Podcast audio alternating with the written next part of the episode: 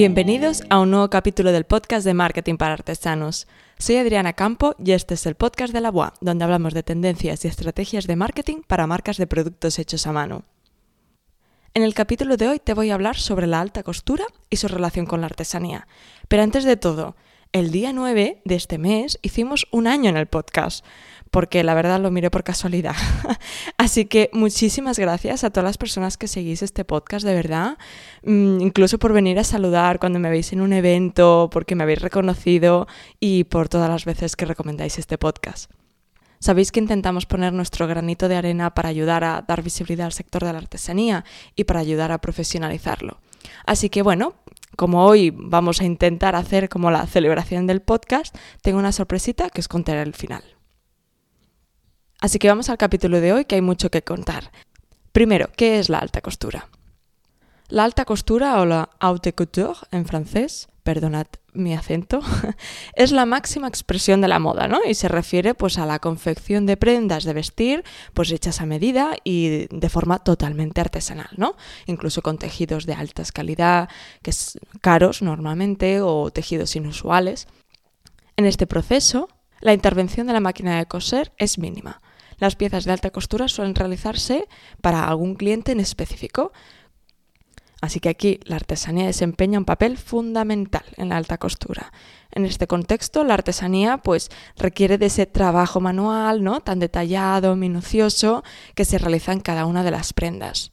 Pero es que además aquí la artesanía no solo asegura la la calidad ¿no? y la belleza estética de las prendas, sino que también juega pues, un papel bastante importante para perseverar esas técnicas y esas tradiciones centenarias. ¿no? Hay, hay muchas técnicas que se mantienen gracias a, la alta costura, ¿no? por seguir apostando por ellas. Y también pues la artesanía al final añade un valor intrínseco pues a las prendas, ¿no? Cada pieza de costura es totalmente única y exclusiva, ¿no? Y el trabajo manual realizado es, lo que le da esa singularidad a la pieza. Así que vemos que la alta costura es el nivel más alto en el sector de la moda, ¿vale? Puede que igual no la más rentable, ahora hablaremos de ello, pero sí la más prestigiosa, ¿no? Por eso digo que la alta costura no debe verse como el centro de rentabilidad, sino una fuente totalmente que, nace de la creatividad de la marca y es la que mantiene esa imagen de marca, ese prestigio, ese lujo. ¿no? La alta costura es una actividad predominantemente francesa, ¿no? La, viene de allí, ¿no? Y la denominación de haute couture, perdonad otra vez mi, mi acento, lo atribuyen en Francia juntamente con el Ministerio de, de Industria y de la Profesión. Em, es decir, que las empresas y las marcas de la alta costura deben ser avaladas por una comisión pues, que coordina esta Cámara Sindical de la Alta Costura. Por lo tanto, no cualquiera puede, puede decir que hace alta costura, ¿no? Y obviamente pues hay unas reglas que se deben cumplir para poder acceder, que ya se establecieron en el 1993, ¿vale? Y os, cuento las reglas, ¿no? Para poder acceder a la alta costura. Por un lado, debes diseñar a medida para clientes privados, con una o más pruebas de vestido. Y veréis que la media de, pruebas suele ser 7. Luego, debes tener un taller o un atelier, como le llaman en Francia, en París, tiene que ser en París, con al menos 20 empleados a tiempo completo para poder crear estas piezas. Y luego, cada cada temporada deben presentar una colección de mínimo de 50 diseños originales, tanto de prendas de día como de noche, en, las colecciones de enero y la de julio. Cada año tienen que hacer esto. Pues obviamente solo un grupo muy selecto pues de, marcas puede cumplir con estos requisitos, ¿no? y estas son las que son reconocidas oficialmente como alta costura. Entonces, ¿qué marcas son las que forman la alta costura hoy en día? Obviamente, pues han ido cambiando con los años, ¿no? Pero en el 2021 están registradas 16 marcas, ¿vale? Y de las más conocidas que os sonará, pues será Chanel, Christian Dior, Givenchy, Jean-Paul Gaultier, Maison Margiela, Alexandre Boutier, entre otros, ¿no? Que igual son menos conocidos. Aunque estas son pues las marcas oficiales que tienen la acreditación, ¿no? que cada año están cumpliendo con, los requisitos de la Cámara de la Alta Costura de, París, pues esta también invita a veces a otras marcas a participar en las pasarelas, bueno, pues para, probarlas si pueden acceder uh, como para ver futuros solicitantes ¿no? de, la, de la Cámara de, de alta costura. Al final esto no es algo que no lo mantienes de por vida, sino que tienes que demostrar cada año que lo cumples y ah, pueden acceder nuevas marcas, ¿no? Entonces, estas prendas de, alta costura, uh, ¿qué valen? ¿No? Que esto seguro que es algo que os estáis preguntando. Ah, bueno, pues el, el, precio medio ¿no? de las prendas de alta costura nos podemos imaginar que es extremadamente elevada, pues obviamente por la calidad de los materiales, la exclusividad incluso de ellos, ¿no? Así como todo el trabajo artesanal personalizado, que ahora veremos pues las horas, las horas invertidas, ¿no? Pero el precio medio de un diseño ronda los 60.000 euros. Entonces, esto es una gran cifra pero el margen de beneficio también es reducido y en muchos casos es inexistente, ¿no? Al final también para lo que os comentaba, ¿no? Para confeccionar un diseño de alta costura a veces es necesario seis o siete pasos, ¿no? Desde la primera cita hasta la toma de las medidas de la última prueba y entrega. ¿Esto suena lo del viaje del cliente? Todos los puntos en contacto con el cliente que os hablaba en el capítulo anterior. Os dejo las notas del podcast del capítulo por si, por si lo quieres escuchar.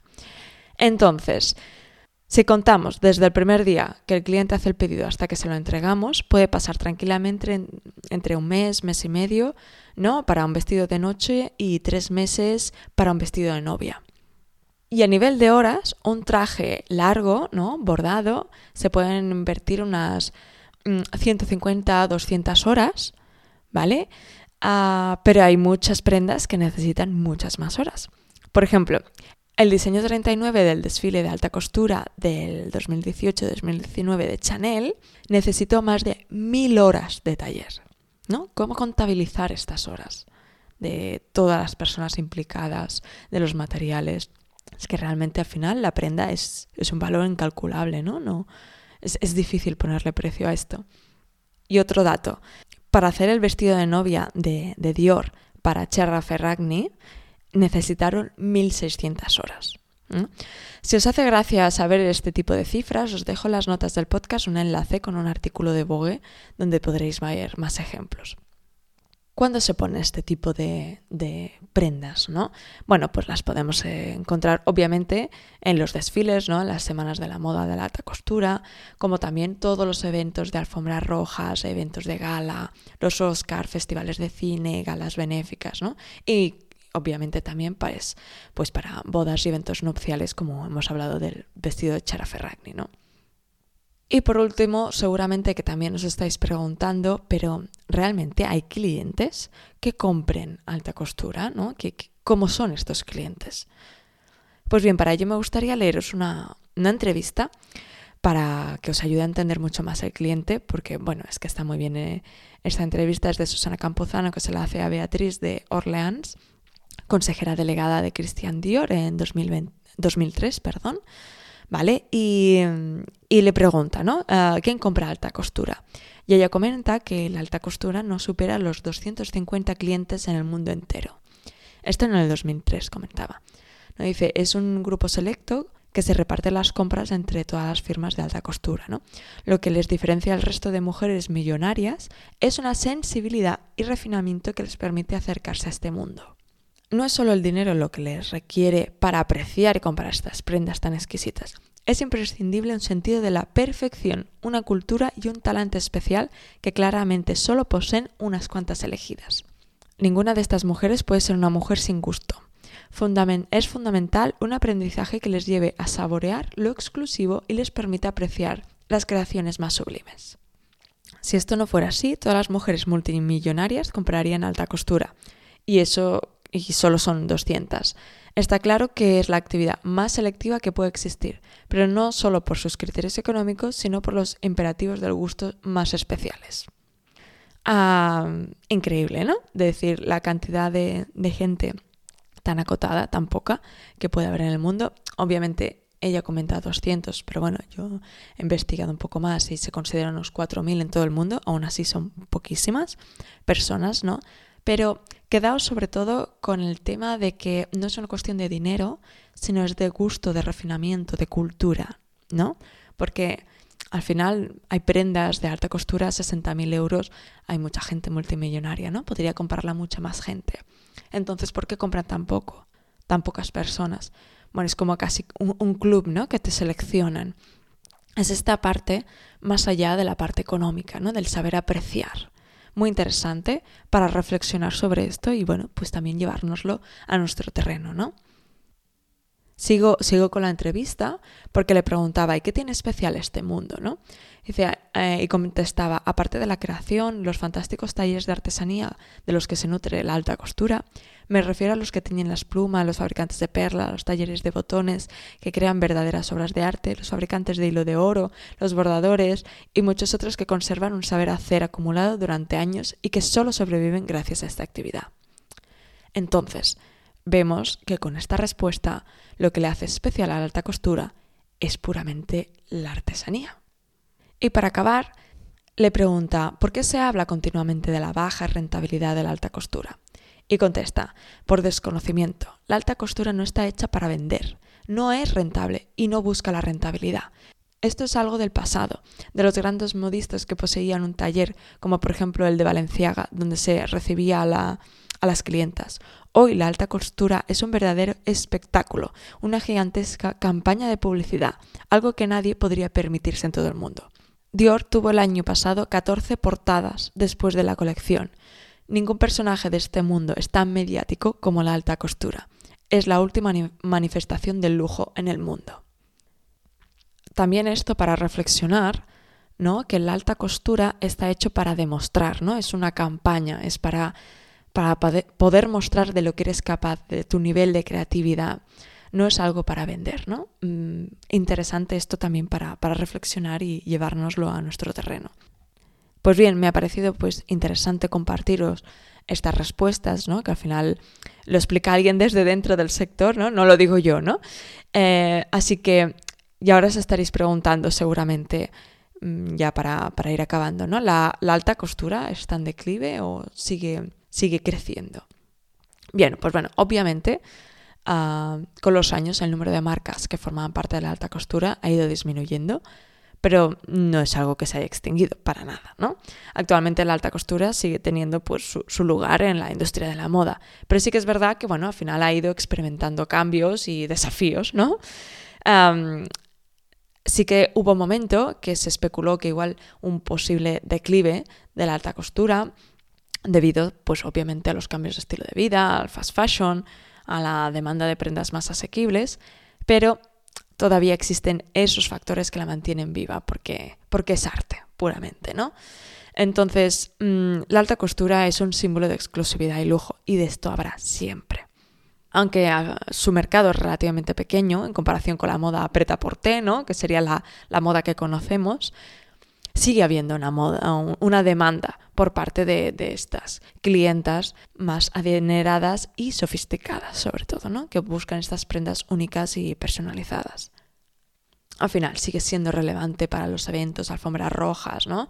Todas las celebridades que eligen este tipo de diseñadores de alta costura para lucir eh, estas creaciones ¿no? más espectaculares. Además, pues como todo, ¿no? También la, alta costura está evolucionando y se va adaptando a los cambios de la industria, ¿no? Las nuevas tecnologías están ayudando, pues, a ir mucho más allá de los límites, ¿no? Las posibilidades que, se podían tener hasta ahora, desde uso de materiales innovadores, eh, técnicas y enfoques que están, pues, bueno, despertando el interés, incluso de un tipo de, de perfil que igual, pues, hasta ahora no se acercaba tanto, ¿no? Como por ejemplo los millennials. Entonces, un poco ya para ir resumiendo todo lo que hemos hablado, ¿qué podemos aprender, no? Porque sí que es verdad que la alta costura pues es el nivel más alto, ¿no? no al que igual pues no, no accedemos todos los que estamos escuchando este podcast, pero ¿qué podemos aprender de ello? Podemos aplicar muchas cosas. Ah, yo veo tres aprendizajes clave, ¿no? El primero es que, bueno, ver cómo la alta costura es el nivel más alto de la moda, pero no solo vemos eh, en la moda, ¿no? Ah, vemos eh, el alto lujo en los coches, en la joyería, en la alimentación. Y aquí la artesanía es clave. ¿Vale? Empecemos a creernos de que la artesanía es lujo. Es la pieza imprescindible de este sector. O sea, es imposible que exista alta costura sin artesanía. Es imposible que exista alta joyería sin la artesanía. Incluso los coches tienen parte de artesanía, los de más alta gama, ¿no? Y la alimentación, pues obviamente también. Los profesionales de la artesanía tenéis una gran oportunidad en el sector del lujo, ¿vale? Porque es el sector principal que apuesta por la artesanía. Cada vez las marcas quieren acercarse más a los mercados premium y de lujo, ¿no? Ir a buscar a ese cliente adinerado. Por lo tanto, todos estos sectores tienen un ojo en la artesanía. Así que tanto para trabajar con estas marcas tenéis una oportunidad como para crearos vuestra propia marca y acceder a este sector. Luego, otro aprendizaje es entender cómo compra el cliente del lujo, ¿no? Ah, muchas veces el que produce no es el que, lo, el que se lo compra, ¿no? Igual no se lo pueden ni permitir. Pero hay personas que sí. Hemos visto. Em, entenderlo, hacer que puedas crear una estrategia de comunicación, de imagen, para seducirlo. El producto ya es excelente, ya lo tienes, ¿no? Entonces, ¿cómo llegas a este cliente? ¿Cómo lo enamoras? ¿Dónde tienes que estar? Hemos visto en la entrevista que a veces no es solo cuestión de dinero, ¿no? Esta parte de cultura, de sofisticación, de conocimiento. Bueno, no porque a un producto le pongamos un precio alto, va a ser un producto de lujo, ¿no? ¿Qué, qué elementos hay ahí que nos pueden ayudar a acceder a este cliente? Luego, tercer aprendizaje ligado a esto, ¿no?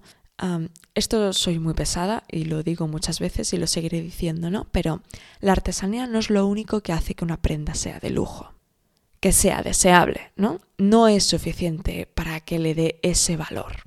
Obviamente es importante, pero primero las personas compramos por la creatividad y la innovación. ¿vale? Estas son la base del sector del lujo. Entonces, las personas no compramos materiales o procesos, ¿no? No porque un, producto esté hecho a mano, mm, con mimo y al detalle y con materiales locales no es suficiente porque las personas no compramos racional, ¿no? Si no, no nos gastaríamos lo que nos gastaríamos igual en productos, bueno, que igual su calidad o su proceso es bastante dudoso.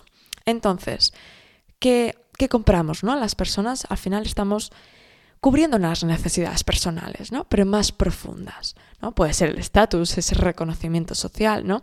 No somos conscientes cuando, lo, cuando compramos. No me compro esto para... Em, porque quiero estatus. No, le damos otra vuelta a las personas. Entonces es tan importante entender esas necesidades internas que nos influyen a comprar para poder comunicar ese producto, para estar en ese lugar, para que el cliente vea el valor. O sea, si fuera así, que la artesanía es suficiente, todos los artesanos estarían forrados, ¿no? Entonces, bueno, para eso también estoy aquí, ¿no? Estamos nosotros para, para, ayudar al sector creativo y artesanal y a las empresas a encontrar a los mejores profesionales. Así que siempre que quieras también escríbenos porque buscamos a veces profesionales de forma activa para, para nuestros clientes, ¿no? Cuando nos buscan profesionales sobre alguna temática, pues la cerámica, el trabajo de la piel, la joyería, etcétera, ¿no? Y si te interesa profesionalizar también tu negocio, pues ayudamos a, creativos y artesanos a tener negocios rentables, ¿no? Bien, pues lo, dejo un poco aquí. Espero que, mm, te haya gustado ah, toda esta explicación para conocer un poco más el sector de la alta costura ¿no? y el sector un poco más del lujo relacionado con la artesanía. Espero que, bueno, que saques estos aprendizajes y te puedan ayudar. Y ya para acabar, os he prometido que habría una sorpresita al final del podcast, ¿no? Para celebrar este año del podcast. Así que bueno, pues sorteo una consultoría gratuita a todos los que respondáis a una encuesta que os dejo en las notas del podcast o podéis ir directamente en www.lavoice.com barra encuesta. ¿Vale?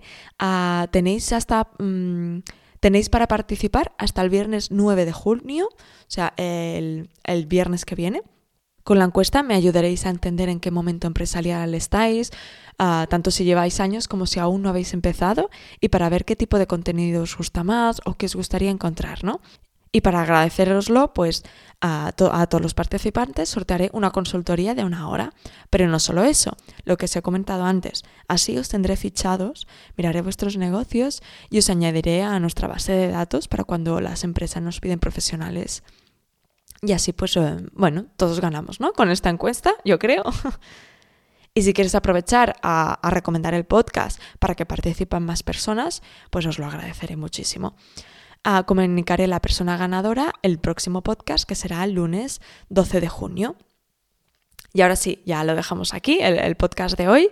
Bueno, recuerda suscribirte al podcast para no perderte los próximos capítulos. Puedes seguirnos en Spotify, Evox y Apple Podcasts.